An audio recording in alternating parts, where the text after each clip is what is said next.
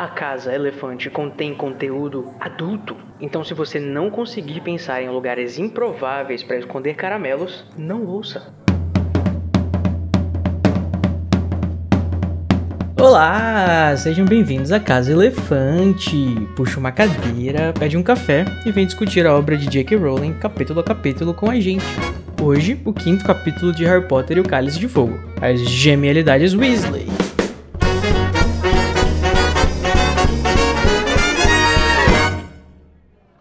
Os nossos episódios levam em consideração os acontecimentos de todas, todas as obras do mundo bruxo que já foram publicadas. Então, se você ainda não sabe qual é o evento secreto que o Percy tá doido para perguntarem dele, vai ler e volte mais tarde. Eu sou o Junior Code, pessoal, e eu não aguento mais a minha família fazendo barulho e não me deixando fazer o meu home office em paz. Vocês acreditam que eles ficaram inventando agora uma presepada de ficar batendo mesa com mesa?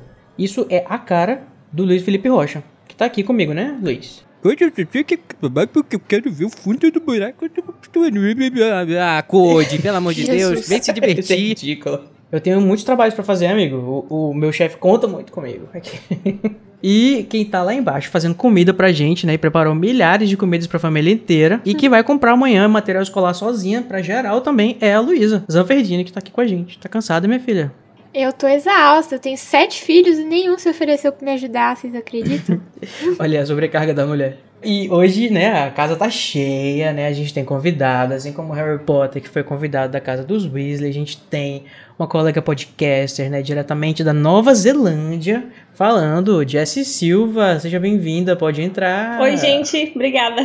Então, Jessie, fica à vontade, tá? Senta aqui na nossa mesa enorme que a gente colocou aqui fora, para caber todo mundo, porque daqui a pouco vai ter sobremesa de morango feita em casa, pela Luísa. Aí você aproveita e conta um pouquinho aqui pra gente, né, sobre o seu podcast que você tem, que é bem parecido com o nosso, fiquei sabendo. Sim, nós temos um podcast de releitura de Harry Potter chamado Salão Comunal. Nesse podcast eu converso com a minha amiga Andresa todas as semanas sobre os capítulos de, dos livros de Harry Potter, semana a semana, assim como o Caso Elefante. A gente tá um pouquinho atrás de vocês na discussão, nós estamos em câmara secreta, mas a gente ainda acha que é válido hum. que os ouvintes do, do Caso Elefante ouçam também o Salão Comunal para ver ali um ponto de vista diferente, né? E tô hum. muito feliz de ter sido convidada para trazer aqui o meu, a minha opinião e o meu input nessa um discussão. Ponto de vista sem ser amargo que a gente dá, igual Code. Que amarga tudo. respeito, que isso, imagina.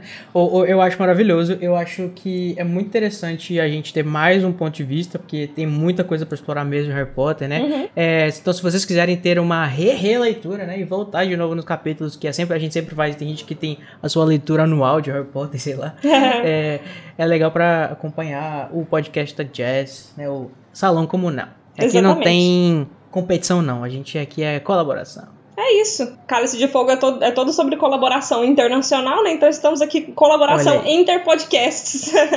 Desde Ai, que, que, você não ganhe a taça tribucho de mim, tá ótimo. Ótimo amigo. Uhum. Que isso, Dumbledore, Dumbledore é meu amigo, ele vai roubar a taça pra mim no final, pode ficar tranquilo. Veremos, veremos.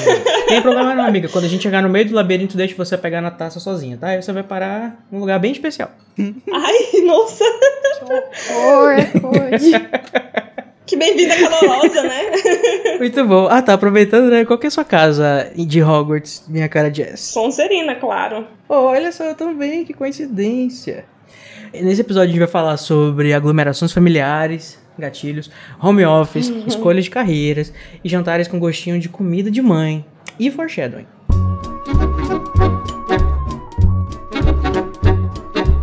Então, pessoal, a gente vai ter agora o nosso épico duelo de resumos, né? Onde dois ou mais, né, quando a gente tem convidado, participantes duelam pelo direito de iniciar a discussão do capítulo com a discussão, a frase da sua escolha, né? Ganha quem conseguir fazer o resumo completo do capítulo em menos de 30 segundos. Eu vou perguntar agora para nossa convidada o que que ela gostaria, né? Você quer participar do resumo e combater os nossos participantes ou você quer julgar, Jess? Eu tô mais confiante agora, eu posso participar? Opa, pode participar. Tá. Quero ver, quero ver. Eu tava um pouco nervosa antes, gente, desculpa. Então, como eu tô louco pra participar, eu vou pedir pra Luísa julgar, então, pela sua primeira vez hoje. Tá bom, Luísa? Combinado. Então você se salvou, amiga, desta barra. Então agora eu vou jogar um dado pra cada um, pra gente saber quem vai ter o direito de escolher a ordem dos participantes que vão falar o resumo. Tinha esquecido como é ficar nervoso. Tá, primeiro pro Code. Code, você tirou Ah, um. não.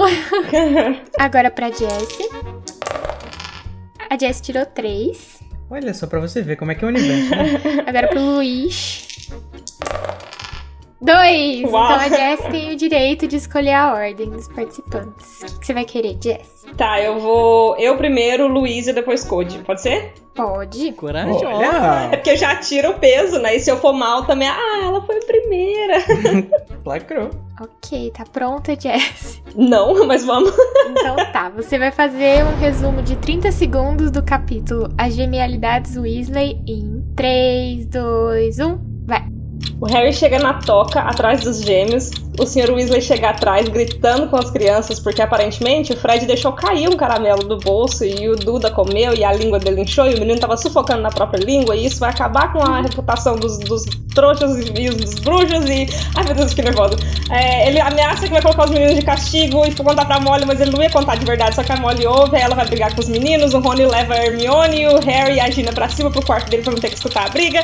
Lá tem um sapo, aparentemente o Rony Ih, um acabou. Ai, droga, 30 segundos é muito pouco. Nossa! Ela foi começando bem, tranquilinha, depois. Fui desesperando, que eu fui vendo os 30 segundos passando e a história não ia fluindo. Muito bom. Foi bem. Agora, Luiz. Luiz, você vai tentar fazer um resumo de 30 segundos do capítulo As Genialidades Weasley em 3, 2, 1, vai. O Harry chega lá, pá, pá, pá, pá, batendo tudo que é lado da chaminé e puf, fogo sai, ele sai do fogo, quer ele falar não pode, flui, uma loucura. Aí chega lá, a, a Molly descobre, briga com o Sr. Weasley, porque os, os gêmeos fizeram outra pegadinha com o Duda lá de- da língua dele, blá blá. Aí o Rony falou: vem, vem Gina, vem Harry, vem Hermione, vamos lá pra cima. Todo mundo subiu. Eles encontraram o Percy, ficaram lá, o Percy. Eu faço pesquisa de fundo de buracos de causa do Aí eles sobem, depois desce, ele conhece o Gui e o Carlinhos, ele vê como eles são. Acabou! Caramba! Nossa senhora, eu tô, tô lascado. Foi bem. Eu tô ferrado. Agora é a vez do Code. E Code, você vai tentar fazer um resumo de 30 segundos do capítulo As Genialidades Weasley em 3, 2, 1, vai. Tá, o Harry chega na casa dos Weasley, tem a família toda reunida. É. O. O Sr. Weasley tá dando uma bronca no- nos gêmeos pelo que eles aprontaram, só que aí a, a Sra. Weasley chega, ele tenta dar uma disfarçada, e aí é, a Sra. Weasley fica puta, fica cozinhando e resmungando, preparando tudo pra todo mundo. É, o, o, o Charlie e o com, batendo mesa com mesa, o Percy fica puto que tá fazendo barulho. É, é, eles têm um jantar maravilhoso e comentam sobre a Copa Mundial e Acabou. um pro resto do capítulo. Ai, Ai, É gente, aí. todo mundo foi muito bem. Vocês todos foram bem longe. Mas eu vou ter que dar pro Code, porque ele foi muito pleno e ele foi o que foi mais longe. Eu fiz outra anotação aqui. Ai obrigado, Então, eu não tava Code. esperando nada. O prêmio é seu. Ai, mas eu amei o- o- os, os resumos dos meus, dos meus concorrentes. Foram muito bons. Quando se ganha é fácil falar que custa dos outros, né, seu cu? É. Amigo, eu tô aqui parabenizando vocês por... Foi muito bom o resumo de vocês. Se você curte o conteúdo do Animagos e quer nos ajudar a continuar produzindo, você pode nos apoiar através do PicPay. É só acessar picpay.me animagos e escolher o seu plano. Com a sua ajuda, a gente vai poder continuar produzindo conteúdo acessível e de qualidade para você. O endereço é picpay.me animagos. Harry chega à toca e é recebido pela senhora Weasley, que fica puta com a informação de que os gêmeos testaram um dos seus docinhos no Duda. O trio e Gina sobem para o quarto do Rony e discutem as genialidades Weasley. Depois, num jantar a céu aberto, o trio fala sobre Sirius e o trabalho de Percy. Então, pessoal, como eu ganhei né, o duelo de resumos, né, inesperadamente, eu devo adicionar.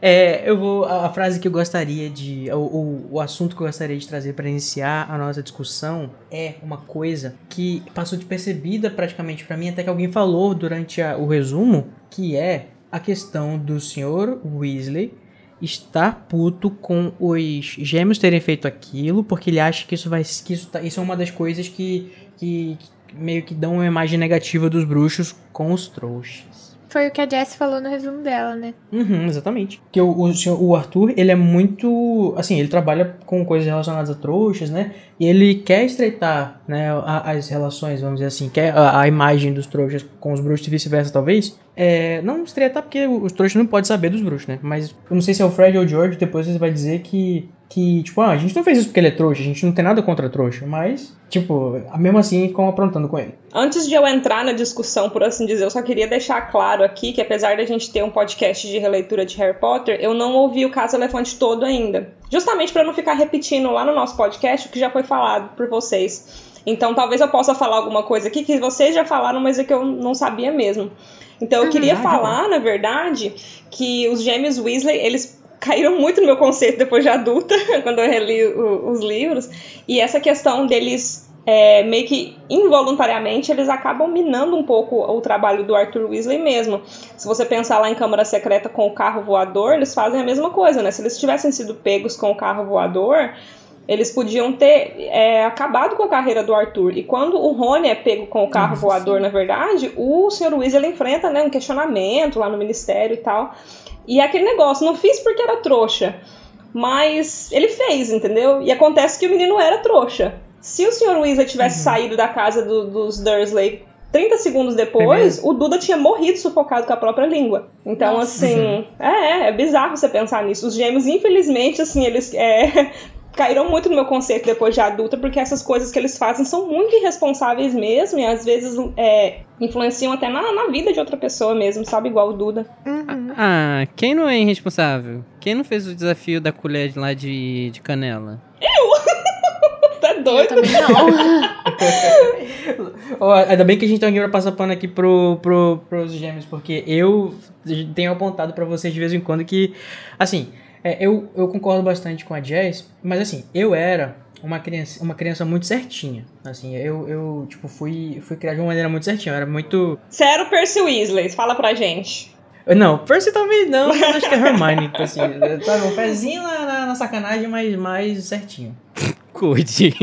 Code, você era o Percy. Próximo assunto. Não, é.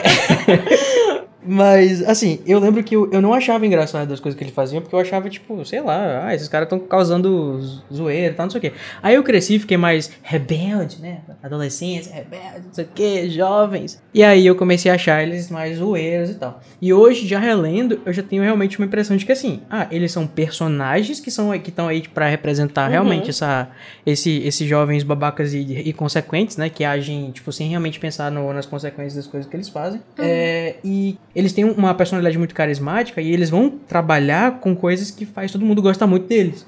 E eu acho que talvez o meu ranço desse tipo de, de, de pessoa talvez seja também porque, sei lá, eu, eu, eu associo talvez ele com aqueles colegas da sala que, que se divertiam à custa dos outros ou que Uhum. ganhavam é, capital social por, por, por, sei lá, pregar peça nos outros e tal. Às vezes coisas que não eram muito saudáveis, sabe? Eu posso estar um pouco exagerando aqui o, o Fred e o, e o George, mas eu acho que eles são personagens que existem muito, sabe? Por isso que eu acho que eles são ótimos personagens, mas eu não sei se eu gostaria muito deles como pessoas, sabe? Se eu fosse, Uhum. tivesse perto. Bom, eu concordo com tudo que a Jess falou. Eu acho que, assim, eu gosto de algumas tiradas que eles têm, mas eu acho que a maioria, a maioria dos, dos comportamentos deles são muito inconsequentes mesmo. Ah, eu acho isso coisa de, de jovem, gente. Quando eu falo, assim, do- dos personagens, acho que fica muito parecendo que eu tô criticando 100%. Eu entendo a função do- dos Weasley, na- dos Uhum. irmãos Weasley gêmeos, né? Na, na narrativa, eu entendo a importância deles estarem ali, deles estarem fazendo o que eles estão fazendo. Eu só acho interessante perceber mesmo como que depois de adulta, pra mim, pelo Sim. menos, parece que Uhum. mudou muito Sim. a minha visão em cima disso. Eu, quando eu era adolescente, meu sonho era, sei lá, todo mundo tinha o crush no Harry, o crush no Rony. Meu crush era os gêmeos Weasley, cara. Nossa, os caras divertidos, brincalhões. E às vezes a gente percebe que as brincadeiras deles, tipo assim, igual você falou, todo mundo se diverte. O Duda não se divertiu, sabe? Sim. As crianças que estavam sofrendo a, parte ruim não estavam se divertindo. E eu acho que vem muito também de uma coisa minha, que eu, na época da, da- da- do ensino médio, por exemplo, da, da da época que eu era adolescente, eu tinha essas brincadeiras também de fazer piada com os outros, e pra mim era super divertido. Mas depois eu pus a mão na consciência e pensei, cara, a pessoa que eu tava fazendo piada sobre não tava rindo, não tava achando graça. De repente, talvez não fosse tão legal, né? E assim, eu amo os, Weasley, só que, tipo, essa questão dos gêmeos tem umas brincadeiras que eu acho que passam de todos os limites. Sim. Essa, por exemplo, que eles podiam ter matado o Duda. Quem trola os trolladores? Fazer graça machucando os outros não, não é tão engraçado assim, né? A gente vai discutir bastante sobre os gêmeos ainda nesse capítulo, porque eles têm uma dinâmica muito interessante, né? Porque eles não são é, personagens que, que são o estereótipo do balhão da sala que faz piada e não, não estuda, não sabe de nada de, de escola, né? Eles são realmente muito geniais. Sim. né? O, o- eu- inclusive, falando em genialidades, né? é, Eu vou até fazer aqui uma exalta Lia para nossa tradutora maravilhosa, Lia Wilder, que, que, que inventou esse termo gemialidades, né? Que é uma junção de gêmeos com genialidade, que eu achei maravilhosa. Maravilhoso. Ela lacrou A gente vez. bate, mas também dá Parabéns. carinho. Como que é em inglês? É, em inglês é, é o Weasley Wheezes. Ah, É tipo- Wizard, Weasley, É, Weasley, parecido. Weasley. É um tipo um, um trava-língua. Uhum. O, a- assim, a, a, a JK gosta muito de aliteração, né? Inclusive, todos os itens do, do, do kit mata-aula deles vão ser palavras que têm sons repetidos. E, Ah, o é, próprio, não o próprio caramelo, infelizmente. o próprio caramelo, ele, se não me engano, é tom. Deixa eu olhar aqui. É, um- é uma iliteração também em inglês. Tom, tom, toffee. É TTT, é uma iliteração também. A, Lia Wyler, ela manda muito bem, né? Nos, nos neologismos, as palavras que ela inventa. A gente vai ter, inclusive, nesse capítulo, o, uma das vezes que não deu muito certo, né? Que foi o, o, o Pete, aquele que a gente já comentado antes, o, o, o Corujinha, que o, o Harry pergunta pro Ron por que, por que, que o nome dele é Pete? Tipo, é o nome, amado. Só que é porque em inglês, né? Ele tava dizendo por que, que o nome dele é porco. Uhum. Porque o nome Uhum. dele em inglês é Pigwidgeon. E o diminutivo, né? O carinhoso seria Pig. E a gente apelidou aqui no podcast, Jesse, o, o- esse, esse corujinho de porca, porcaria. Ah, gostei, pô. Gostei muito. Porra, Lia. Ah, ele. Ai, Tá vendo? O, o contrata a gente. Muito bem. E assim, como a gente tava falando, né, do- dos, dos gêmeos, que eles não são de todo. Aliás, eles não são só os, os bullies bagunceiros, eles são realmente geniais. Imagina, gente. Eles estão no sexto ano, né? E eles já, sim, já sabem fazer muitas coisas extremamente, aparentemente difíceis. Que, tipo assim, o Harry e o Ron nunca, nunca chegaram perto de fazer, por exemplo, né? No, no tempo que a gente conhece eles, ou muitas outras pessoas. E eles, tipo, vamos dizer assim, usam todo esse conhecimento com o que eles querem se divertir, né? Eles têm uma, uma vamos dizer assim, essa, essa característica muito forte de, de trickster, né? De, de, da- do, do, do que zoa, do, do personagem que tá aí pra causar o alívio cômico. Inclusive, curiosidade aqui, gente, eles nasceram no dia 1 de abril, né? Os gêmeos são. Nasceram em April Fools, o dia da mentira ou Dia das no- nos brincadeiras, países né? que falam inglês, o dia da zoeira, da, As pegadinhas. das pegadinhas. Mas apesar deles serem geniais, assim, eles não. A Molly fala que eles não conseguiram tantos nomes quanto ela esperava, né? E ela espera que eles trabalhem no, no Ministério da Magia. Só que eu queria saber de onde que ela tirou a ideia de que Fred e George se encaixam nesse estereótipo de trabalhar em escritório do Ministério. Pois é, né? Não faz o menor sentido. Isso é coisa de mãe querer que o filho arranje um trabalho público. Vai dizer que sua mãe nunca te mandou aqueles. aque- é, con- concurso, Concurso, da é. Alerj aberto. Mas é muito interessante isso, né? Que, tipo assim, ela diz até que eles não têm ambição. É tipo. O, É. o trabalho do, do, do Arthur é um trabalho de ambição? Tipo, Né? qual que é a- Nossa. qual que é o parâmetro dela de. de- A ambição de deles de, de fazer essa loja acontecer, pra mim, é muito maior do que a do Arthur de trabalhar naquele escritório lá, entendeu? Uhum. Não, quando Sim. ela fala de ambição é tipo dinheiro na dinheiro certo. Porque ela não botava fé na, na loja, no projeto deles. Eu É, fico eu imaginando amo assim, barra- mas ela não se esforçou pra, pra entender o que, que eles estavam fazendo. Eu acho que ela é a retratação Então- perfeita de uma mãe média, assim, sabe? Por essa É. questão, justamente. Porque É. ela é a. a, a, a, a- aquele basic mom. basic witch. Basic Mom. É.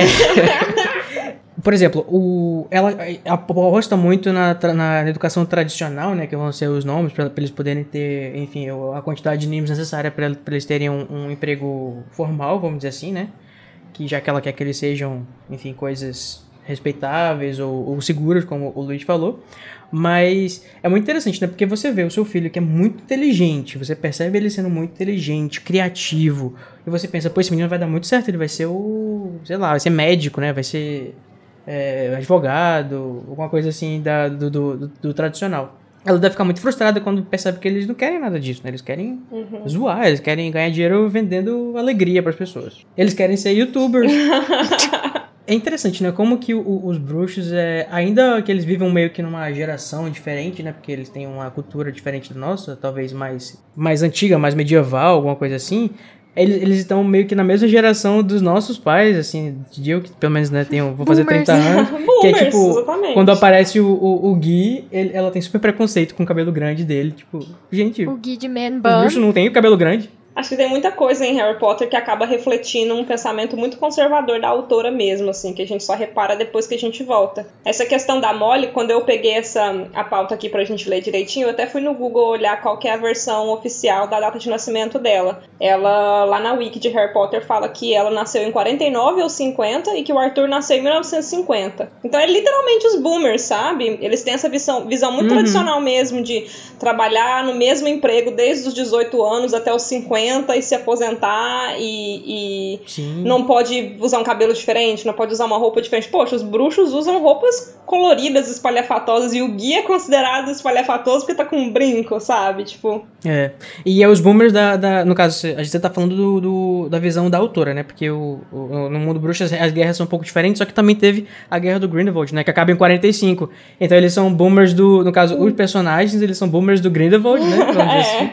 E o Harry é boomer da, do Voldemort. é. Eu quis dizer mais boomer comparando com os boomers de hoje mesmo, tipo do meme do OK Boomer, de hoje, sabe? né? As É. características de, de se querer segurança. É, trabalho de tal. que elas nasceram, eles nasceram justamente nessa época. Apesar de que o mundo bruxo também é mais retrógrado do que o mundo trouxa, né? Que a gente pode perceber que eles lá em 1990 eles estavam tendo umas visão muito de 1960 ainda, né? Então a gente já Uhum. pode considerar mais retrógrado ainda do que os, do que os boomers. E eu fico imaginando, será que os Weasley eles não tiveram nomes suficientes porque eles não quiseram, porque eles não se Amigo, esforçaram, ou porque... Se eles sabem já o que eles querem fazer, pra que eles vão ficar perdendo tempo fazendo nons? Acho né? que eles não se esforçaram. Mas, tipo, se eles são. Eu imagino assim, se eles são tão inteligentes, sabe? Eu imagino aquele aluno que não precisa estudar porque ele é muito inteligente, ele. Não Exatamente. sei o quê, então ele já poderia conseguir tirar nota boa mesmo assim. Talvez ele queira fazer um statement com isso. Não, isso não importa pra eles. Eles já sabem o que eles querem fazer e de resto cagou.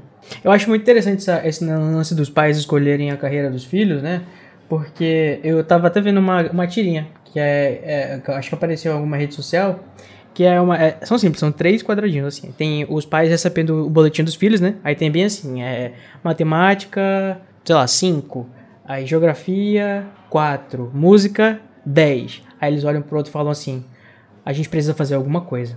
Aí no próximo quadrinho, eles compram um violão pro menino. Que é tipo, vamos focar nas coisas, né? Vamos focar nas coisas que o, que o moleque que o moleque pode fazer, tipo, de repente. Mas eu, eu, eu sinto que ela tá meio que ainda a- a- lutando ainda pra aceitar isso, sabe? Tipo, É. ela- eu não eu sei que ela, ela tá meio que numa transição Pra aceitar, porque ela ainda, ainda tá tipo lutando ainda contra os, contra os preconceitos e, e os beliefs dela, né? Os, o que ela acredita. E isso meio que tá. Ela vai finalmente depois, acho que sentir orgulhosa do, de eles abrirem a sua loja no futuro e tal, né? Só que é muito novo pra ela, então ela tá com dificuldade de aceitar. É, mesmo quando eles abrem a loja, ela ainda fica, né, meio com o pé atrás. Tipo, ela vê eles literalmente conseguindo o que eles queriam e ainda assim ela ficava meio com o pé atrás, né? Então, eu não gosto muito de culpar a Molly, porque eu entendo, eu gosto de entender da onde que ela vem, mas nesse sentido ela, ela, é- ela é muito. Pô, também ela tá medindo ele com os, os gêmeos com as regras, as réguas de quem? Do Percy, do Gui e do, e do, e do Carlinhos, que são excelentes alunos, a gente já Sim. descobriu. Então, cara, né? Óbvio que eles não vão Uhum. alcançar o mesmo Interessante, patamar. né? Porque eu não sei o quanto que disso também pode ser o fato de ela ter tantos filhos, né? Porque assim, é, a gente percebe que isso é uma coisa constante entre os Weasley, né? Tipo, eles estão sempre. O Ron tá sempre se comparando com os irmãos dele. O Percy provavelmente tá fazendo todo esse trabalho de querer aparecer pra poder se sobressair numa família muito grande ou mostrar algum tipo de. sei lá. Então eu acho que. é, eu, não, eu não- eu sou filho único, né? Então eu não tenho experiência com isso. Mas eu não sei se você tendo muitos irmãos, isso é uma coisa muito comum de você. O seu pai meio que ficar te medindo com a regra do. Com a régua do- dos seus irmãos e vice-versa. Deve ser um saco. Eu também sou filha única, não posso te ajudar. Eu tenho irmãos, mas eu não consigo comparar, porque eles nunca me. com- Tipo, meus pais nunca me compararam com eles, então. Ah, isso é muito bom, né? Eu, eu me comparo muito com eles, mas meus pais não fazem isso. O, falando sobre aquela questão da, da sobre os boomers, né, e, e essa geração que eu, eu penso que a, a Rowling talvez esteja fazendo justamente uma crítica, né, a gente tá, isso vai fazer parte do arco do, dos gêmeos até o momento que eles vão sair de Hogwarts e realmente abandonar vamos dizer assim, a educação tradicional no quinto livro, como se fosse realmente a jornada deles, né? E a Molly tá aqui fazendo essa, essa enfim, toda essa, trazendo essa problemática, esse papel, Papel, né? para o arco deles, né? Não é uma coisa necessariamente dela, mas acaba sendo também, de certa forma, né? Mas é, é como se a gente estivesse construindo essa crítica, né, que a JK faz sobre o trabalho tradicional, alguma coisa, o, o que se espera do, das crianças e tal, sei lá. E numa casa em que você tem tanta gente diferente, né? Eu, eu, eu acho que o ideal seria você focar em, em habilidades e, e, e pensar em, em, em objetivos diferentes para cada um dos filhos, né? Só que infelizmente é, eles já estão aprendendo, né? O, a, a, própria Molly, não sei se ela já disse ou ela vai dizer, eu tô um pouco perdido, porque eu tô relendo vários capítulos fora de ordem às vezes pra nossa gravação, que o Ron nunca vai ser monitor-chefe. Ela já disse isso? Nossa, não, não lembro. E eu fico assim, gente, que absurdo. e, tipo, ela meio que quer que todo mundo seja o, o monitor-chefe do Hogwarts, entendeu? E isso é uma coisa que definitivamente o, o Jack e o, o Jack, o, o George e o Fred realmente não vão ser. Vão nem chegar no sétimo ano. É, falando sobre essa diferença né, entre todos os, Weasley, os, os, filhos Weasley, né? A gente pode fazer, inclusive, alguns paralelos ou opostos, né, na casa. A gente tem, por exemplo, talvez, o Percy como sendo o antagonista, vamos dizer assim, dos gêmeos, né? Que ele é o oposto, né? Enquanto os... Ele, aparentemente, é inteligente e esforçado, é, que os, os gêmeos também são muito inteligentes, esforçados, mas quando eles querem e pro que eles querem, o, os gêmeos eles têm para dar e vender muito carisma, né? Muita inteligência social e, enfim, saber se relacionar com as pessoas, que é uma coisa que Percy tem uma dificuldade muito grande.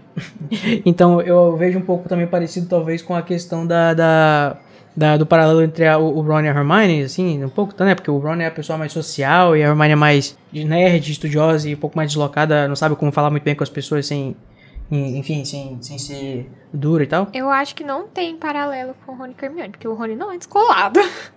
ainda não. É, aí, ele ainda não é descolado, né? Mas na minha casa é, foi exatamente isso. Meu, meu, meu irmão é super inteligente, minha irmã também. E assim, dava muita treta entre os dois, mas hoje os dois são igualmente bem-sucedidos e quem ficou de tuco na família fui eu. Ô, oh, amiga, sua hora vai chegar.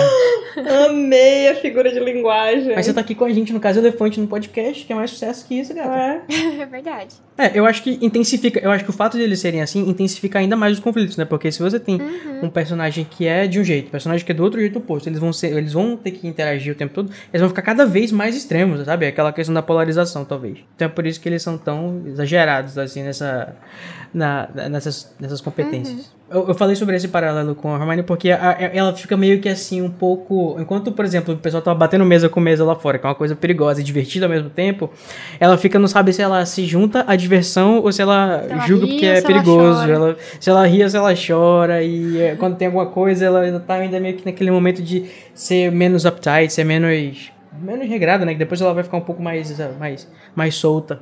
Eu acho que o Percy ele peca pelo excesso, na verdade, porque sim, os gêmeos eles têm essa inteligência social muito grande, né? Eles conseguem se socializar muito bem com outras pessoas e o Percy não consegue. Então ele tenta, mas ele peca pelo excesso. Ele é o tempo todo, tipo, uhum, ah, ele tá é. trabalhando com o Sr. Crouch, que é um cara aparentemente influente dentro do ministério.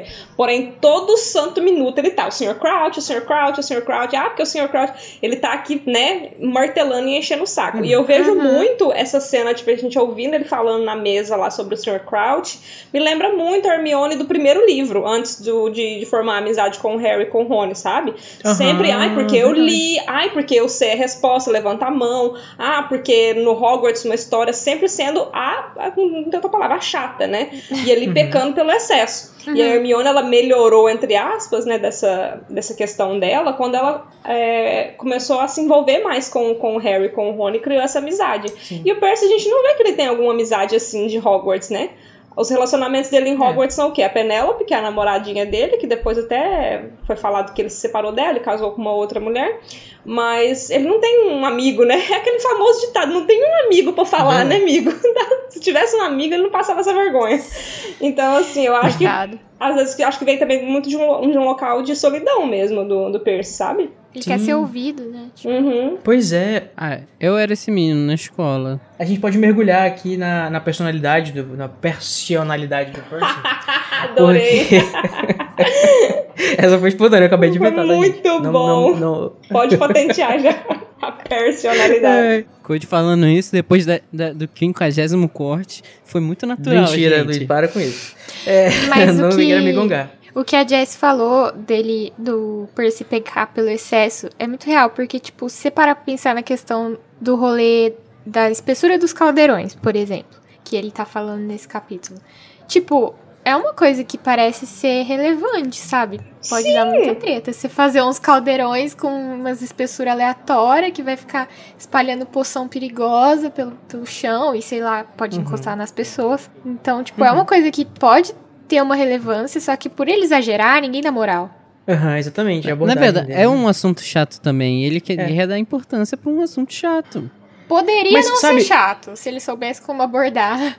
Eu acredito que o Percy, ele tem essa. é, um- ele é deslocado socialmente e ele tá querendo sempre parecer útil e importante. Literalmente isso, ele quer parecer útil e importante. Eu acho que esse é a- a- o negócio dele. Eu não sei se talvez pelo fato de ele ter que se destacar com os irmãos também, né? Não sei se é o fato de ele ter vários irmãos, inclusive dois irmãos que.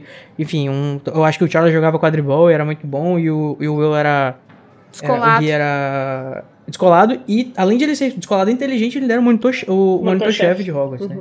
E Então, ele tem tipo, um man bun. Aí depois começou a nascer um monte de filho, acho que ele queria se destacar e tal. E ele tem uma abordagem muito ruim nisso, que é aquela coisa, né? Que você, você acho que quer impressionar o tempo todo, quer se provar o tempo todo. Essa necessidade talvez venha de uma, de uma autoestima que é muito baixa. E o que. E a, a interação dele com os irmãos só faz piorar as coisas com o Fred e o George, porque eles não estão nem aí pra. pra, pra, pra vamos dizer assim, pros problemas do, do, do Percy, né? Eles querem é zoar mesmo. Ah, o próprio Charlie e o Bill, eles, ele, ele, ele, tipo, zoam um pouco com ele, né, também, eh, de zoeira, assim, quando ele vai reclamar que eles estão fazendo barulho. E eu fico assim, tipo, ele não consegue ser ouvido, porque ele não sabe falar, né, de uma maneira que, que, que ele possa ser ouvido. Porque realmente, assim, o lance do, do, da espessura do caldeirão, acho que a JK tava pensando, ah, vou pensar aqui uma coisa bem chata e que pareça ser super irrelevante pra ele tá fazendo pra poder ser a zoeira da, da família e o pessoal zoar ele. Só que, tipo, querendo ou não, ele trabalha no departamento de cooperação internacional. Imagina o, o seu primeiro emprego com você com 17 anos trabalhar, sei lá, no Itamaraty. Mesmo que seja um assistente do, do, do, do chefe, entendeu? Uhum. É um trabalho muito importante. E ele não consegue faz, falar sobre isso de uma maneira que ele não seja extremamente é, é, pedante, e, sim. e, né, e desinteressante. Porque ele não tem, acho que, a- as ferramentas de inteligência social que os irmãos dele têm. Uhum. E eu acho que isso só faz aumentar ainda mais esse, esse sentimento dele ficar mais deslocado. E no final vai fazer o que ele vai fazer, né? É, na, nos próximos anos aí. Sim. Amigo, eu acho que esse sentimento dele de ser deslocado é por um motivo, tipo, ele por ser mais solitário entre os irmãos, ele é uma pessoa que acaba se levando muito a sério. Uhum. E quando a pessoa É. se leva muito a sério e se, se dá essa importância, tipo, eu, eu não sou uma piada, eu, tô, eu sou alguém, eu quero. Eu tenho a minha importância. Ele Uhum. teve que adquirir isso sozinho, meio que ele cria também uma casca contra a socialização. Ele se torna uma pessoa solitária, que, que dá, se dá muita importância. Eu acho que isso não Verdade. é nem culpa. O dele não foi nem culpa de comparação. Porque eu imagino que com Carlinhos, a, a Molly deve ter tido seus problemas. Afinal, ele foi cuidar de dragões, que também não é uma. um- não deve ser algo tão convencional no mundo bruxo. Hum, verdade. Então, eu acho que ele não deve ter sofrido uma pressão igual o, o Rony sentiu de se sentir. é, de, de aparecer, porque o Rony já é o quarto e ainda tem uma menina depois dele. Que aí já ganha. Não, o Rony é o sexto. Um tratamento É o- diferente. É o sexto, desculpa. Que depois já ganha um tratamento diferente. Ele não, não passou por, pelo que o Rony passou. A gente pega muito isso da visão do Rony. Mas talvez a criação dele, ele só foi uma pessoa mais solitária que se levou muito a sério e se fechou pro mundo. Uhum. Se levar a sério é uma coisa que a Hermione faz também, né? Acho que é uma, É. uma coisa que eles têm em comum. Principalmente no início. Mas como o pior do Percy é que ele se fechou pra própria família, né? Isso é Aham. que mata no final. Porque se ele tivesse Sim, só se fechado, tipo, dos outros e tal, ele não teria ido pro caminho errado, igual ele foi mais pra frente. Será que ele sente o amor dos pais? Aquele, né, querendo... Fazendo a terapia do Percy. Bom, depois dessa passação de pano pro Percy não merecida, Né? Nossa, Ei, cara. todo mundo merece uma passagem. Falando mal do, do- dos gêmeos e passando pano pro Percy. O que você fez comigo o tempo? O que, que a quarentena não faz? Só que, tipo, eu fico imaginando, ué, mas não deram pro Percy também pra, pra alguma coisa útil pra ele fazer relacionada à Copa Mundial de Quadribol? Porque imagina como é que não dava pipocando de coisa sobre a Copa nessa hora, porque ele trabalha justamente no departamento que cuida de, de coisas internacionais. Eu imagino que não devia estar sendo uma, coisa muito. Muito. Um, dia, um dia a dia muito calmo no trabalho dele, né? Porque ele tava cuidando de fundo de caldeirão. Ou será que o pessoal fala, ah, menina, tu fica cuidando desse negócio aqui, deixa que o pessoal grande cuida das coisas importantes, tá? Ah, eu acho que é essa, essa segunda pode ter opção. sido também né? o caso, né? Eu acho que devia estar um caos no ministério, o que ao mesmo tempo é muito estranho de se imaginar que eles não têm uma organização prévia pra isso, porque é um evento que já aconteceu antes, né? No mundo ah, bruxo. mas o caos no ministério é normal. É, tem isso, né? O Tem ministério esse igual a fator. um ponto é, é esse. O ministério já é um caos.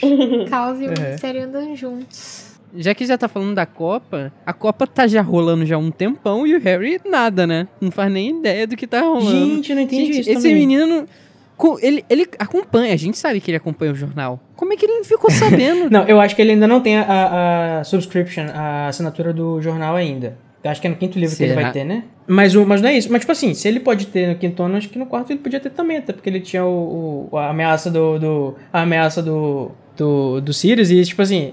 Pô, Harry, vamos acompanhar o, o esporte que você gosta, sei lá. Agora ele não sabe nem o que aconteceu no último jogo, sabe? Do- É, da Copa cara, Mundial. E tipo, cadê o, cadê o Rony pra falar? Caraca, tá acompanhando a Copa? Uhum.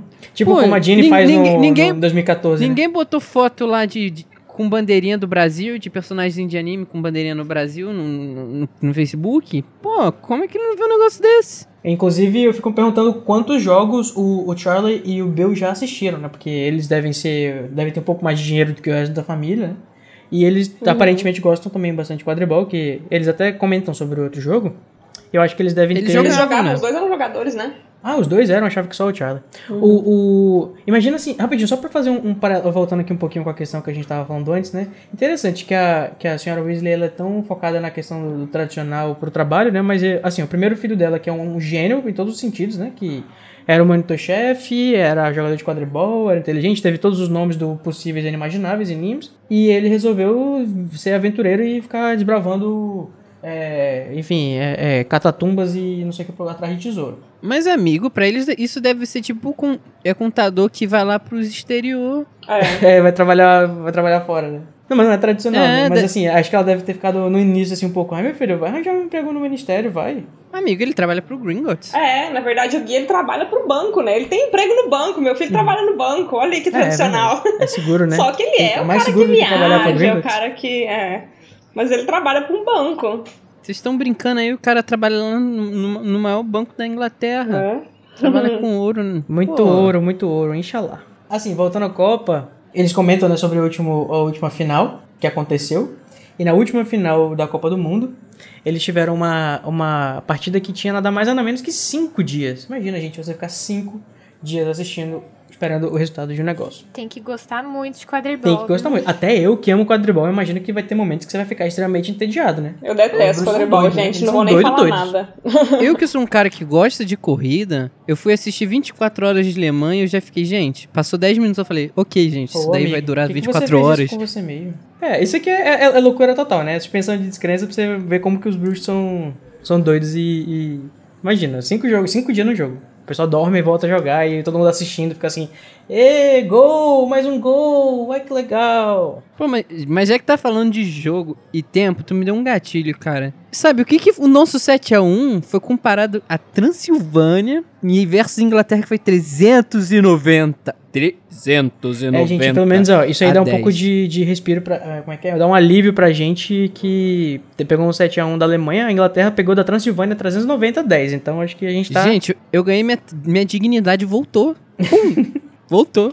Imagina a gente a lavada do país da Transilvânia dando 390 no- na Inglaterra. Tadinhos. Ou melhor não, né? É, colonialista tem mais é que se fuder mesmo aqui. é... lacrei muito, né, gente? Enfim. e falando sobre o caos do ministério, né? Não sei se vocês tipo, moram em cidades que sediaram a Copa. Eu moro, né? Ah, querida, eu Sim. moro. Foi muito Eu moro legal, cara. Que época maravilhosa que foi a época da Copa aqui em Manaus. Foi... A gente só teve quatro jogos aqui. Mas foi... Diga por vocês. Foi fantástico. A- aqui, aqui a gente viveu Copa e Olimpíadas, tudo de uma vez. Nossa. Cara, é muito caos. Puta merda. A gente sofre consequência disso até hoje. é muito caos. A eu nunca vi a cidade tanto cheia de gente, tanta loucura. E- Uhum. E, gente, sa- foi muito caos. Foi caótico. Foi de verdade caótico. Gente, é, é muito interessante. O clima da cidade muda, assim. Fica um. É um carnaval, assim. Pra, é um carnaval fora de Fica, época, fica basicamente. diferente. Ai, que delícia. Saudade, E né? é que fica filhos. também, fica muito gringo, fica muito gringo em volta, você se sente tipo, ah, Tá vendo? Eu Não, não precisei viajar pra fora do país. Olha quanto gringo. E, calma, e vocês foram? Algum de vocês foi assistir algum jogo de Copa? Eu trabalhei nos quatro. Não, eu odeio que futebol. Cara, é- foi muito caótico. Era tipo um monte de fila indo pra um monte de lugar e vários tipos de ticket e várias gente falando várias línguas. O, o- inclusive, a gente vai ter mais uma noção do caos do mundo bruxo e essa zoeira e essa mistura cultural toda no próximo capítulo, né? Que vai ser sobre o acampamento lá, que tem tudo quanto é tipo de tenda e, e gente diferente. Uhum. Uhum. É por isso que eles têm que fazer o, o- a Copa no meio do mato, né? Porque não dá pra enfiar esse caos inteiro no meio de Manaus, por exemplo. Ah, eu queria. É verdade. Só que a não Copa, agora, né? A Copa do- no Brasil seria todo no Acre. Todo mundo, vamos pro Acre. Boa. Os nossos ouvintes acrianos não sei se gostaram muito dessa piada, não, Luiz. Respeita o ar. É brincadeira, gente. A gente sabe que o Acre existe. Peroque no Como é que é? Não sei se existe peroque ai ai, né? A gente sabe, mas será que a gente acredita? E voltando então, a gente falando em caos, vocês sabem também o que, que tem caos, um caos total, é a casa dos Weasley, né? Que inclusive a gente tem todos os Ai. tipos imagináveis de dinâmicas familiares acontecendo nessa casa. E além da gente, sabem quem mais que tava com uma saudade de uma aglomeração familiar? Ele mesmo, Harry Potter. A nossa nova celebridade. Ele chega na casa dos Weasley e é abraçado por esse, enfim, esse clima de família, né, gostoso que tem já o pai brigando com os filhos, reclamando que eles não estão estragando Sim. a relação dos trouxa. E aí a mãe Com a chega. mão ele impondo uma moral já. É, e a mãe chega Que e que o pai já, já tem medo da mãe. Gente, vocês têm, têm noção de que o, o Arthur tem medo da Molly? Ah, acho Coerente. justificável. Ah, eu acho, de novo, né? Eu, eu enfim, eu relendo aqui, eu percebo muito da narrativa conservadora da própria autora na escrita, assim, sabe? A Molly, ela é vista como essa mãe que é uma mãe maravilhosa. A gente sabe que a família Weasley é a família ideal, né? Que o Harry tá, que o Harry tem depois de, que, enfim, os, os Dursley nem chamam de família aquilo, né? Mas o, o, o Harry tem essa família dos sonhos, né? No Weasley e a Molly é essa mãe muito legal e o, o Arthur é esse pai muito legal. Só que quando a gente para pra analisar essa dinâmica da, da Molly com o Arthur e da Molly com os filhos, eu fico extremamente incomodada. A, problema- a problematizadora dentro de mim se revira. Porque, assim, a Molly, ela é tida como, até pelo próprio Arthur, ele reforça isso como a brava, ela perde a paciência, ela briga e ele ameaça os meninos, tipo assim, vou contar pra mãe de vocês. E aí os meninos então, tipo assim, ah, tá no. Aí quando a mãe chega, ele fala, ele, sa... ele não ia contar, porque ele sabe que ela exagera. Então ele tá reforçando ali pros gêmeos, tipo assim, que ah, quem vai te educar de verdade é a sua mãe. Mas ele nem ia fazer isso porque ele sabe que ela Uhum. exagera, ela é exagerada, ela sabe, ela não devia brigar com vocês assim. E a mesma coisa a gente vê quando o Harry vê a, a, cam- a toca pela primeira vez lá em Câmara Secreta. É a mesma coisa, ele chega do, do, do trabalho, a Molly fala: seus filhos voaram com o carro, você não vai falar nada? E ele, ah, e o carro voou bem? Tipo, sabe, ele deixa a responsabilidade da educação e da, da correção toda pra Molly, e depois ela vira esse monstro, né? De oi, ela é a mãe que briga, e ele é um paizão, legal, bacana. E, cara, desculpa, mas muito machista essa narrativa todinha. Eu fico incomodadíssima. É, é, eu, eu não, eu não acho que seja, tipo, criada até pela autora, também não querendo passar pano pra ela, mas era um reflexo meio que da época. Se a gente pegar, assim, anos 90, 80, e como os- o mundo- próprio mundo bruxo a gente sabe que já é mais retrógrado, isso é um, é um espelho de muitas de, de como era a família, de como é passada como era passada a família na TV pra gente. Era sempre assim, o pai o cara legal e a, e a mãe e a mãe ser a rabugenta mais É amorosa. megera, né? É, não, com certeza. Eu não, eu não digo que é, é, como fala, único, não é tipo único de Harry Potter, não é Harry Potter não é a única obra que faz isso de forma alguma. Vem muito também, a gente tem que lembrar que Harry Potter também foi escrito ali nos anos 90, tem muita, né, gordofobia, quando fala dos Dursley, para lá. Mas a gente vê uma visão que é muito da própria autora, assim, porque, no, por exemplo, no epílogo, que todo mundo reclama, né? Que ai, todo mundo casou com todo mundo da infância, as meninas é, casaram e tiveram filhos ali com seus early 20s, né? E tipo, a Gina desistiu de uma, uma carreira no quadribol pra ter os filhos do Harry, e, e todo mundo ficou incomodado com isso, porque, cara, é a visão muito retrógrada da própria autora mesmo. Que tem que casar e tem que ter filhos nessa ordem, né? E trabalhar num emprego tradicional, trabalhar de auror no ministério, vou trabalhar de, de, de, de ministra da magia, como a Hermione trabalha depois, enfim. É, é muito interessante ver essas nuances muito leves, mas que elas acabam refletindo, sim, eu acho que um posicionamento da autora mesmo. Eu acho que muito mais uma crítica do que a visão dela, esses pontos. Porque, por exemplo, ela, ela mesma fala sobre o Rony, que ele acaba sendo auror, Mas ele só foi por ir, que era o que ele realmente nem gostava. Uhum. Que ele acabou sendo coagido aqui. Eu acho que é um comentário social. Tipo assim, eu acho que você. Eu acho que ela não tá dizendo que esse é o, o que é para ser seguido, ela não tá apresentando isso como uma. como um ideal. Né? Ela Uhum. tá, tipo, mostrando o que acontece. Isso aqui é uma coisa que acontece e eu quero fazer meus personagens serem reais, vamos dizer assim. Tanto é que eu acho que a conclusão desse capítulo, né, mais ou menos quando ele tá, tá todo mundo lá na mesa, comendo, satisfeito, depois de ter comido a, a comida da que a Molly ficou fazendo sozinha e tudo mais. Uhum. É, tá todo mundo com aquele clima gostoso de família, não sei o que, ah, apesar dos defeitos de todo mundo, apesar de todo mundo ser tudo diferente, a gente é uma família e tudo mais. Que é basicamente a família de todo mundo, né? De certa forma, com seus problemas e tudo mais. Então, eu não sei se existe uma, é, uma, uma, uma tentativa de idealizar isso, ou se isso só tá só meio que ap- apontando, tipo assim, ah, isso aqui é como eles são e eles têm os seus problemas. Eu acho que tem. Eu acho que é um mix dos dois, assim. ho- Honestamente. Eu acho que tem sim um pouco da própria visão conservadora da autora, assim. Porque. Até quando ela fala daquela, daquela árvore genealógica que ela desenha naquele, naquele documentário dela, que é Um Ano na Vida, que tá no Extras de Enigma do Príncipe, ela vai falar da Luna, por exemplo, ela fala, ah, a Luna sossegou muito mais tarde do que os outros. Tipo, cara, quando ela fala que a Luna casou e teve filhos, sabe? Tipo, sossegar, que é settle down, tipo, ela não podia continuar viajando e ter os filhos dela e continuar viajando e descobrindo é, animais fantásticos, e enfim.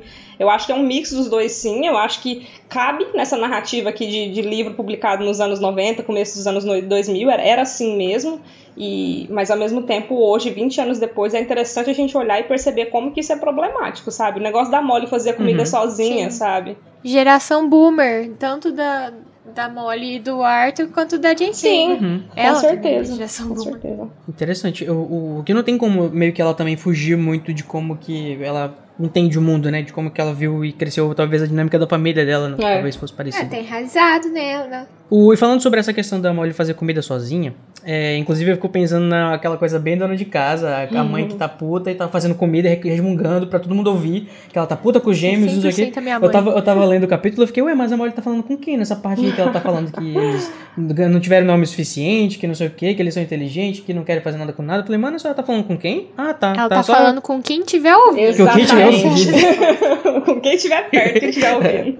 Quem tiver perto vai estar Uhum. aproveitando pra escutar o desabafo da, da mulher sobrecarregada. É, Eu imagino que ela deve ter escolhido ser dona de casa, né? Porque ela se formou em Hogwarts, ela tinha a possibilidade de ter um emprego. Eu não sei como é que é o, o mundo bruxo, é, como é que ele aceita pessoas que, sei lá, de repente tiveram filho cedo e como é que funciona essa questão da maternidade no mundo bruxo. Mas eu imagino que seja uma escolha dela ser dona de casa, que é uma coisa que ela gosta de fazer e quer que todo mundo seja, esteja confortável e alimentado e, e tudo mais o tempo todo. Só que vocês acham que essa essa não ajuda dos outros é por causa dela ou por causa dos outros que são folgados mesmo e a, a forma como. Ó, a minha mãe, ela escolheu ser dona de casa. Eu converso muito disso com ela hoje em dia, assim, de igual pra igual, sabe? Mas quando eu era mais nova, eu não oferecia ajuda. E ela não pedia. Então ficava ela sobrecarregada, tipo, com todo, todo o serviço da casa, sabe? Uhum. Hoje em dia a gente divide, mas porque eu insisti muito, porque eu convenci ela de que ela Tudo não bem mora ela poder dividir as casa o serviço não é só dela, mas o que ela me diz é que ela sente que é a obrigação dela, sabe? Se ela escolheu isso 30 anos atrás, é isso que ela tem feito há 30 anos e é isso que ela vai continuar fazendo. Tem que fazer sem Por mais de que agora ninguém. ela não goste mais, sabe? Ela, ela se sinta aprisionada. Interessante. Isso. Porque assim, é, tem algumas mães e muito pais, né, para não colocar toda a responsabilidade nas mães, que criam os filhos, principalmente os meninos, né, pra não ajudarem com nada em casa. Tipo assim, no máximo que. A, a, a, pra não dizer que é isso que acontece em, em- lá, né? Eles têm que às vezes fazer serviço no jardim, ou ela pede pro, sei lá, pro Ron e o Harry levarem os garfos e as facas pra mesa. pra não dizer que eles não ajudaram. Mas, tipo, será que é, isso é uma coisa também da herança da, do, do, do estilo de vida, talvez, da, J, da JK, sobre essa questão da mãe que, que, tipo, sabe, tem que dar conta de tudo da casa, porque.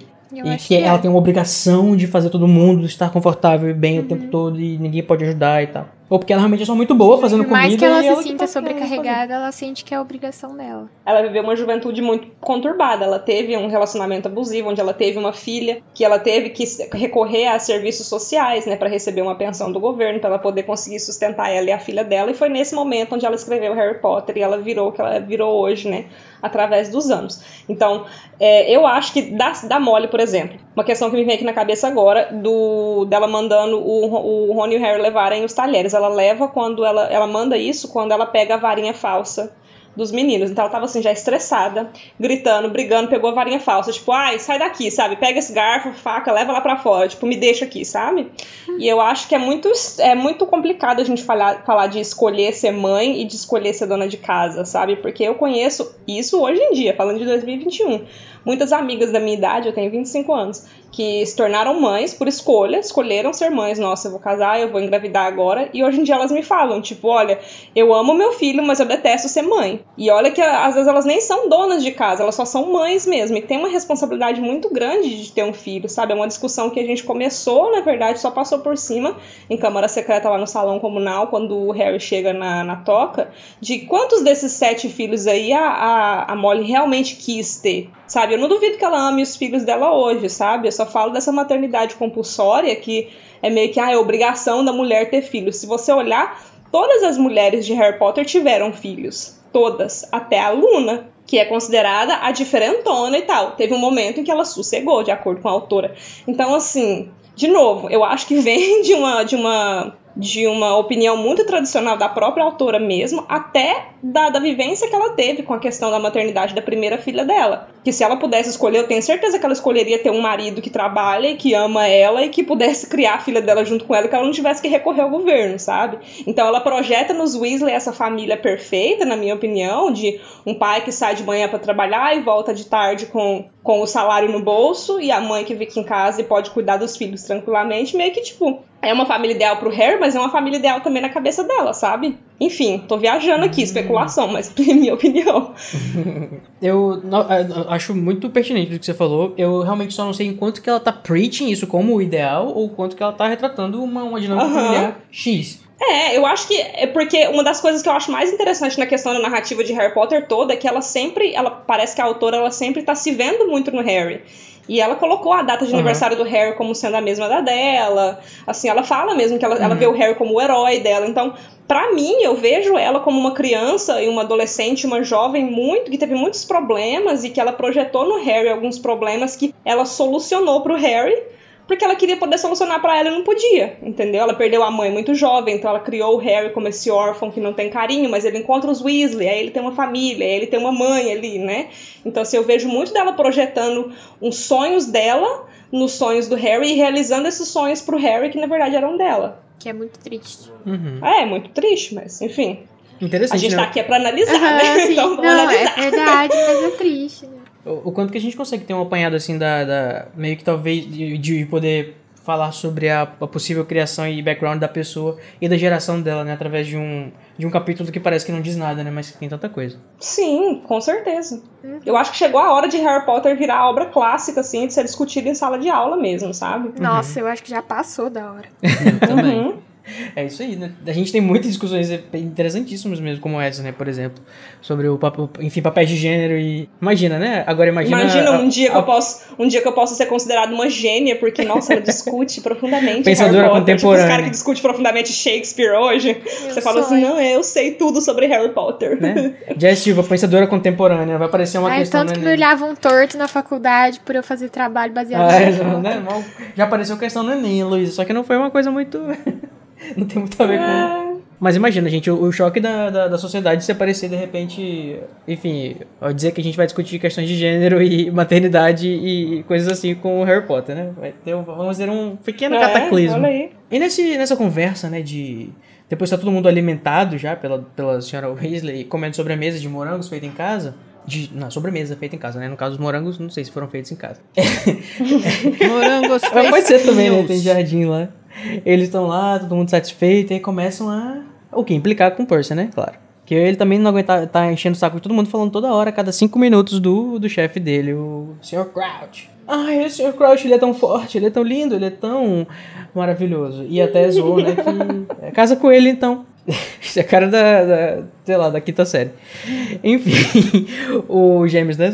Tem coisa que define melhor Gêmeos do que quinta série? Acho que não vamos estar tendo. É, e, mas aqui nessa, é. nessa conversa despretensiosa, a gente tem, nossa, uma chuva, uma enxurrada de informações que vão ser importantes para o futuro, que é que né, a narração já está preparando a gente para coisas que vão se desenrolar conforme o livro. A gente tem, por exemplo. Como todo livro de Harry Potter, acontece muita coisa no início, para o meio não ter nada e depois rola muita coisa no final. Né, no último capítulo, ela despejar toda a história na cabeça do leitor. Uhum. Não, eu, eu diria, assim, eu, eu sou o principal crítico dessa questão, né? É, eu que reclamo que geralmente eu acho que o final é, é, tem enxurradas de coisas e tal. Eu vou até fazer uma pequena correção. Eu, não é que eu acho que durante os livros, no meio do livro, não aconteça nada, porque acontece. O problema é que, tipo assim, como tudo fica mistério, são pedacinhos e pedacinhos e pedacinhos de mistério, no final, a escritora, talvez porque ela imagina que esteja escrevendo pra criança, ou pessoas que, enfim, não vão saber conectar as coisas, ou só vão ler de forma despretensiosa, como às vezes é o caso, não é mesmo? Ela resolve, tipo, apontar tudo que ela fez para dizer, né? Eu tra... Olha só o que, que eu fiz. Eu juntei isso. Olha esse ponto aqui significava tal coisa, esse ponto aqui significava tal coisa, esse ponto aqui uhum. significava tal coisa. E esse, esse, esse. Mas não acho que não é que não tem história ou, ou coisas relevantes acontecendo no meio. É só que a gente não eles estão em forma de mistério. Né? E aí tem a, o, o monólogo do vilão no final para explicar o seu plano maligno. E eles estão começando né, na, na, na, mesa sobre o desaparecimento da Berta. Finalmente, é, a comunidade bruxa já está alarmada sobre essa questão, né? E aí isso é levado como uma forma de chacota, porque ela é desligada e, e ela uhum. não, não, é esquecida. É, talvez que nem e... a Jess que queria ir pra Nova Iguaçu e foi parar na Nova Zelândia, amiga. Olha, Acontece, devo amor. dizer que Nova Iguaçu é muito mais bonita e a gente tem a Fanny. Quem é Senhor dos Anéis perto da Fanny Pacheco? Não sei, olha. Pois é, né? Aqui ganha em dólar, né? Então, assim, eu acho que. Uh. Nossa, que isso, A competitividade tá um apareceu. Né? Mas você. Mas no caso. O ele... dólar batendo 64 reais na cotação o de O dólar ouro, batendo um rim. Nessa hora que eles estão falando da Berta Jorkins, o Percy fala que o Bartol Crouch tá muito interessado nela, né? Que ele tem se interessado pelo caso, porque ela já trabalhou no, depa no departamento dele uma época. Uhum. E que ele acha que o Bartol Crouch gostava muito dela. Uhum. E a gente vai descobrir depois, né? Que isso é porque ele tá observando de perto, porque ele tem culpa no cartório, né? Quem tem culpa tem medo, né? Uhum. Quem tem Ele tem tá medo. preocupado porque ela foi pra, pra Albânia. Isso, além de ela ter ido pra Albânia, ela tem informações privilegiadas sobre a família dele, né? Que ele apagou, mas ele não sabe até que ponto que as, as memórias apagadas é. são, estão apagadas. Falando nisso, o, vocês acham que a Berta, ela ganha essa fama de esquecida e atrapalhada depois que ele mexe na memória dela? Ou ela já tinha essa memória anteriormente? Que eu sempre li como se fosse uma forma da gente perceber, no final, encaixar. Ah, ela era doidinha porque o Crouch mexeu na cabeça dela. Acho eu que, acho que, foi depois. Hum. É. Ah, eu acho que não faz muita diferença, mas eu acho que seria interessante se ela já fosse esquecidinha e o Crouch se aproveitou disso pra, pra viu é, ali nela uma vulnerabilidade, né? Falou assim, ah, ela já é esquecida mesmo, se ela esquecer do dia tal, ninguém vai dar falta, né? É porque, tipo, teve um momento é. em que ela começou a ficar mudando de departamento, né? A partir, depois que ela começou a trabalhar pra hum, ele, ela começou a não, não parar, disso. não parar quieta no departamento. E é por isso que ela é tão preciosa pro Voldemort também, porque Entendi. ela tem informação interna de quase todos os departamentos do Ministério da Magia. Ó, oh, mas assim, parando aqui para lembrar, tem um capítulo um pouco mais à frente que o Sirius fala sobre a Berta. Diz que eles estudaram juntos e ela, assim, nunca foi, foi burra. E ela ainda tinha uma ótima memória para fofoca. Era Eu mesma. Era Sônia Abrão na veia. É, então foi depois mesmo que o Crouch ah, me chamou. Tá aí, comprovado então. Comprovado. E pra gente, outras coisas que a gente já, já tem acesso, né, no início, é, nesse capítulo que parece ser um filler, mas não é, é que a gente já tem menção, né, aos times de quadribol e, e principalmente ao Crumb, que vai ser muito importante esse livro, né? O Krum. Krum, bobão. Pois é, a gente tem o Rony aí zoando o Percy falando do Sr. Crouch, o noivo dele, tá aí, ele falando, daqui a pouco começa, né? Ficar falando do Krum. Lambendo as bolas do Krum. Enfim, a hipocrisia, né, amores? Pois aí, olha aí que coisa. E, pela primeira vez, né, talvez, a não ser no caso a segunda, né? Porque o Voldemort também fala alguma coisa sobre isso lá no primeiro capítulo. Mas a gente tem um, mais uma menção ao tal evento secreto que está sendo organizado pelo Ministério da Magia. que o Percy não aguenta, ele quer que as pessoas prestem atenção nele perguntem dele só para dizer que ele não vai dizer. Que evento secreto Ai, é esse? raiva que eu tenho disso é aquele negócio, né? Realmente é algo interessante, só que o Percy enche tanto o saco que ninguém quer saber disso, uhum. né? É uhum. algo realmente, nossa, tipo, você pensa que o Rony não ia ficar super, assim, animado, né? Se ele soubesse, mas o Percy uhum. encheu tanto o saco que ele tava já de, tipo assim, não quero nem saber. E aí eu, eu tenho muito tá, tempo mano, tá, que eu não tá, releio o tá Cálice, bom. mas eu acho que depois, até no futuro lá, o Rony percebe que é algo realmente legal eu acho que o Gui ou o Carlinhos fala alguma coisa que é algo legal, e aí o Rony fala, ah, então conta pra gente. Aí ele fala, não, não vou contar, não vou estragar a surpresa. Acho que é no, no Expresso mesmo, eles estão indo na Filho da plataforma. puta. E, ou seja, tipo assim, o Percy encheu tanto o saco que ele nem queria saber, ele só quis saber quando um dos irmãos legais dele lá Aham. falou alguma coisa, ou quando a mãe falou. Agora, eu fico pensando também o quanto que é difícil você manter essa informação realmente secreta, né? Porque, tipo, a galera de Hogwarts trabalha. É, dos pais dos alunos de Hogwarts trabalham no ministério e deve. Tipo assim, o Malfoy contou pro filho. Quem garante que os outros não sairiam contando, É, eu ia mas. falar, o Draco sabia, né? É. Mas, Code, você sabe qual é esse evento secreto? O evento secreto é que todo mundo que tá aqui ouvindo vai lá no TikTok seguir a gente e vai lá escutar o, o salão comunal, gente. Marketing, Seamless. adorei. Esse é, esse é o evento secreto, então vão lá seguir a gente, Tipo, gente. caso por elefante no tico-teco. Enfim, tá vendo? O, a mãe do Luiz quer que ele seja. que ele trabalhe na, no ministério, só que ele quer ser TikToker. A minha mãe quer que eu trabalhe na LEG, gente. Eu não quero trabalhar na Então LEG. ajudem esse, esse jovem Fred Weasley, esse jovem Weasley a, a, a seguir seu sonho de ser TikToker. É, eu só queria, antes da gente finalizar, trazer aqui umas menções rapidinho a, a questão de que o Ron, né, além de ele estar, ter agora um novo pet que ele não aceita direito, ele acha ela irritante, ele, né, irritante Ah, e errou! não gosta muito. Ah, pois é, ó, tô, tô influenciado. Mas é porque na, na tradução, né, quando eu vou ler pra fazer a, a, a pauta, aparece lá a Peach no feminino. Eu sei. A Peach é a cantora. É, e aí, a- o, o- ele, não, ele fica reclamando dela, ele não, nunca vai ficar satisfeito com o pet, né? Tinha o Pereba, só vivia reclamando. Até ele perder, aí ele vai saber valorizar. Como diz aquela música do Calcinha Preta. Quem não tem tanto de Isso. build que atire a primeira pedra. Ah. Né? É essa mesmo do calcinha preta que ele tava falando. É, exatamente. Agora mas imaginei uma calcinha versão preta? da Peach. Ó o perdido. Ai, estamos no caos aqui, né? E a gente tem, além desse pet, ele também tem um sapo no quarto. Vocês lembram que ele tinha tipo uns, uns girinos, uns ovos de, de, de sapo no, no aquário? Agora eles nasceram. não e tem- nasceu um sapo. Desses ovos aí viram um, um sapo apenas que é esquecido do churrasco, né? Então, pessoal, chegou o momento de vocês, né, aproveitarem tudo que há de ruim dentro de vocês, aqueles, pra gente fazer o nosso momento Avada Kedavra. Que é o momento que a gente fala das coisas que a gente não gostou muito no capítulo ou que dá ódio no nosso coração. Vamos começar então com a nossa convidada. Eu já tenho uma leve suspeita do que, que pode ser o momento avada dela, mas Meu Deus. vamos lá. O meu momento Avada Kedavra, apesar de tudo que aconteceu nesse capítulo aqui, é os gêmeos mandando bosta de dragão pro, pro Percy no ministério. A Avada Porque Kedavra com- de com alguns, irmãos patrono de como alguns, né? esse, Quem precisa de inimigos, não é mesmo?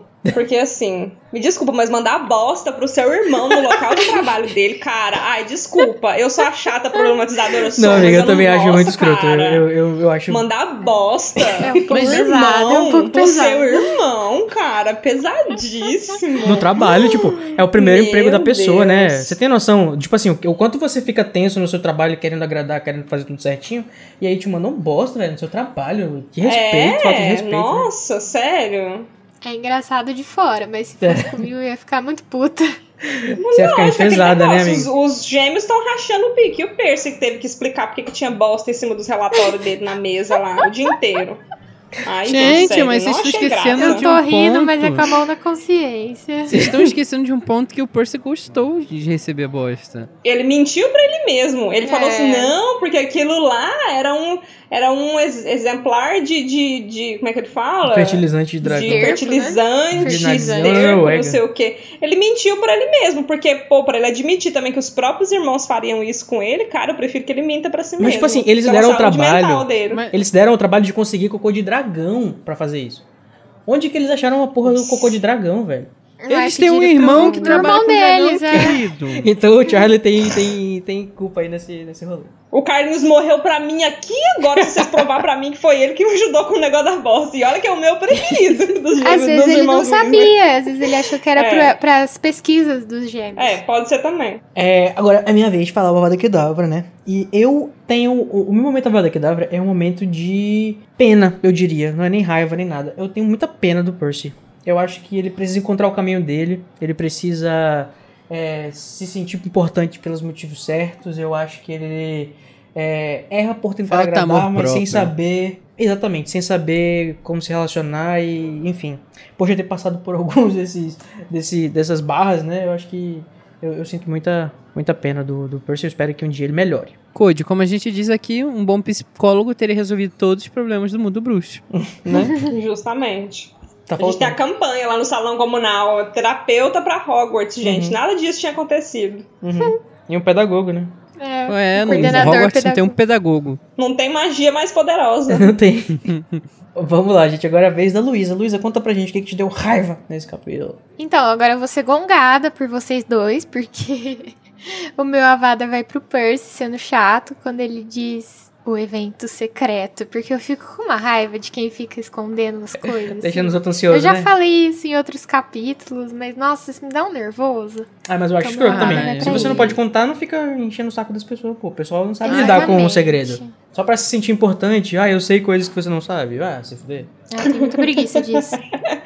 Eu tenho, você não tem. É, eu tenho Exatamente. informações privilegiadas. Ai, que raiva. Então, Luiz, conta pra gente qual é o seu Apada Kedavra. Você que é muito docinho. Não tenho. Foi maravilhosa essa leitura. Melhor leitura de todos os capítulos até agora. E eu não tô Nossa. fazendo meme. Olha só. Nossa, é porque esse capítulo tem tudo que eu gosto. Eu, eu gosto de coisa assim mais meio que tipo rotineira, quando a gente vai ler é, e acaba que é o mundo, aquilo é um mundo bruxo. É o reconfortante pra mim. Apesar de ter o Percy sendo chato, ter os gêmeos fazendo brincadeira idiota, é um negócio que pra mim é tão reconfortante esses momentos da leitura de Harry Potter, ainda mais num livro como esse, onde que mais lá pra frente vai acontecer tanta coisa e tão, tantos mixed feelings. Eu, eu não consigo botar um defeito no início calmo e rotineiro. É o início igual o início de toda uma história que a gente vai contar da nossa vida. Tudo E começa no rotineiro. Esse Avada que foi um expecto. Né? Sim, pra mim. Então, aqui pela primeira vez no Caça Elefante, né, a gente teve um momento Avada é, que, a, que a magia Levada falhou. patrono. É um Avada Patrono. Ele pensou em coisas boas e não saiu Avada Kedavra, saiu uma pomba. ai, ai. Enfim, inclusive eu acho que um pombo seria bem o, o patrono do Luiz, né? Então agora, aproveitando esse, essa dose de amor e esperança que o Luiz depositou nos nossos corações, né? Va- Vamos para o nosso momento. Expecto Patrona.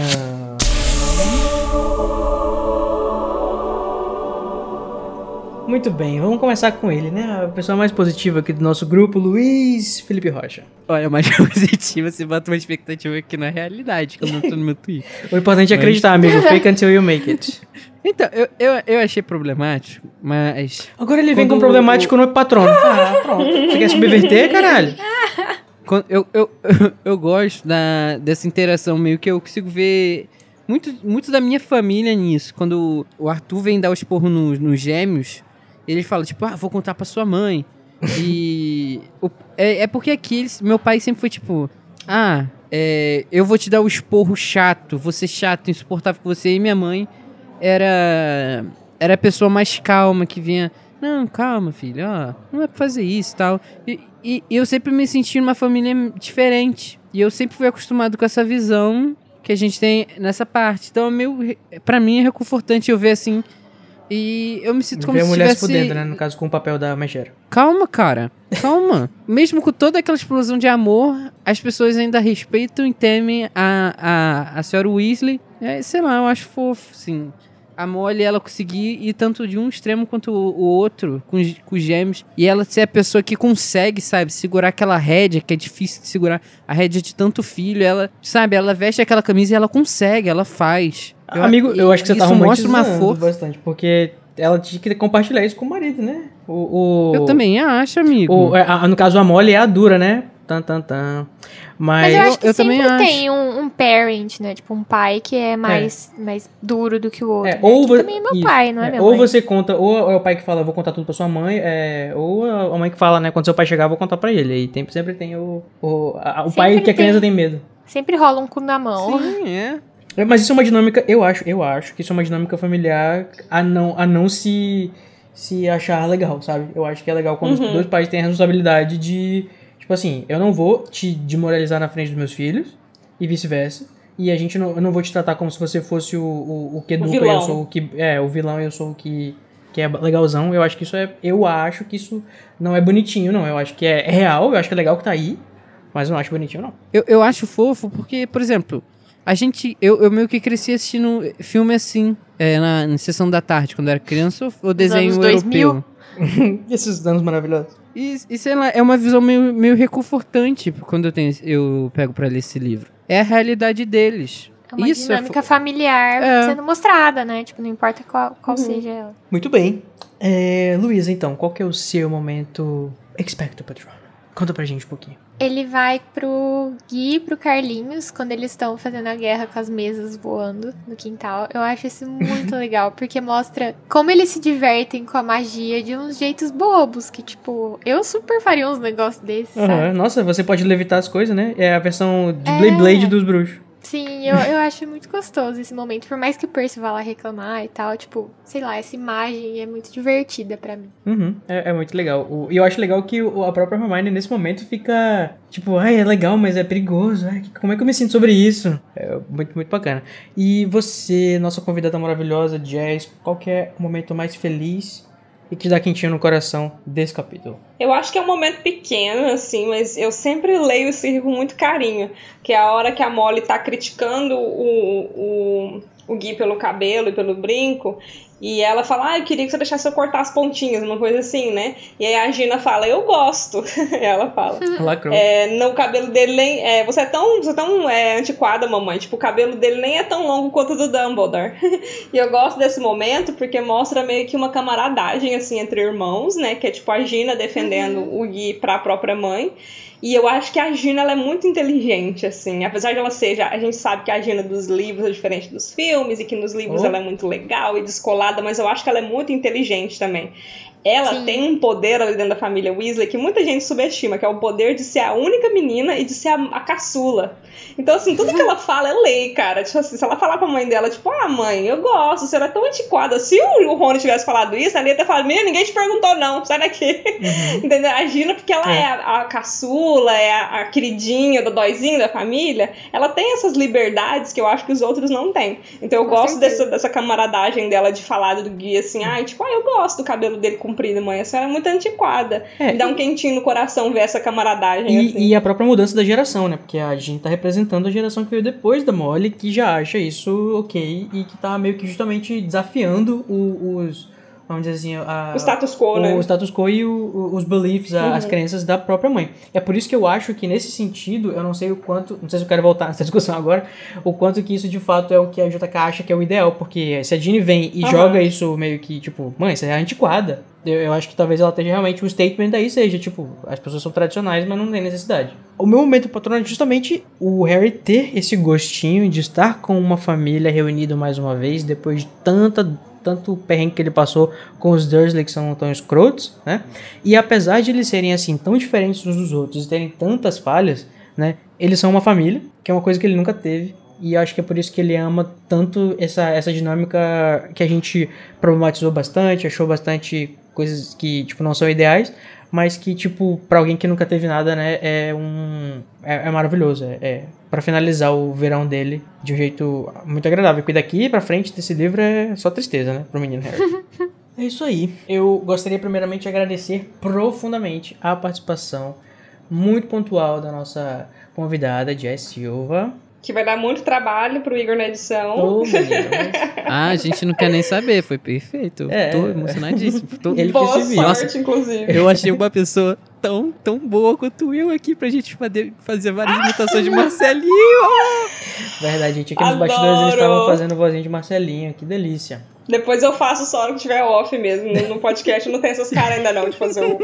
soltar o Marcelinho aqui, não. A gente pode fazer um, um podcast depois lendo fanfics eróticas na voz do Marcelinho. Olha tem essa muita ideia aí, fanfic, galera. Tem muita fanfic aí que dá pra vocês, pra pra vocês acontecer. fazerem contos eróticos com a voz de Marcelinho. Eu só aceito Isso se vai for um conto, um conto do Lupin com o Snape. Vai ser Snooping. Vai ser Snooping, Só com aceito. O único certeza. OTP possível, gente. Amo. Então, Jess, aproveita pra divulgar mais uma vez aí o, o seu podcast. Conta pra gente o que, que tem lá. De repente tem uma coisa diferente daqui. Que. É momento, momento jabá, né? Uhum. Só pra relembrar o nome do podcast que eu participo junto com a Andresa Malger é Salão Comunal. A gente faz também uma releitura de, de, de Harry Potter capítulo a capítulo semanal. Vocês estão mais do que convidados pra se juntar a gente Oba! lá. Ai, De novo, quero. é opinião, opinião é sempre diferente, então acho que um podcast não invalida o outro, né? É porque a gente ouve o, o Salão Comunal que não pode ouvir o Caso Elefante, que não pode ouvir o Mundo Potter, uhum. que não uhum. pode ouvir todos os podcasts de Harry Potter do mundo, porque Harry Potter nunca é demais, né? Uhum. Vocês podem achar a gente no, no Spotify,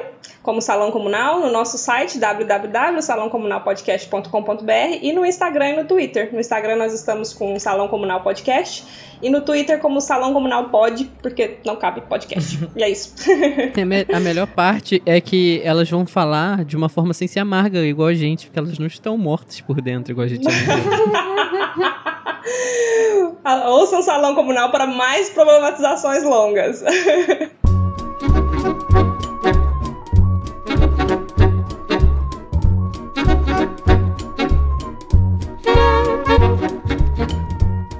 Então, e gente, é isso aí. Agora que a gente já acabou aqui a sobremesa que a senhora Weasley, ou melhor, a Luísa, preparou, e tem tanto material escolar para comprar, já que ela é a única da família que não gosta de quadribol, aparentemente, podemos então partir bem cedinho, né, pra ir atrás de uma certa bota velha.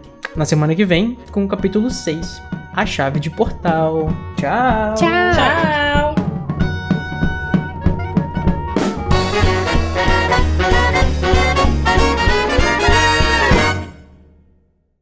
Esse podcast é produzido pelo animagos.com.br. Eu, Igor Moreto, faço a produção, edição e direção. O Junior Code e a Nayara Seviciuk me ajudam na direção e com Larissa Andrioli também fazem pauta e apresentam os episódios. E todos os episódios têm auxílio e produção de pauta de Luiz Felipe Rocha, Tamires Garcia, Luísa Zanferdini, Danilo Borges e Daniel Honório. A identidade visual foi criada pelo Edipo Barreto e a música tema é a Song of India, originalmente executada pela Ableton's Big Band, e a engenharia e gravação foi pela Telefunken Electroacoustic.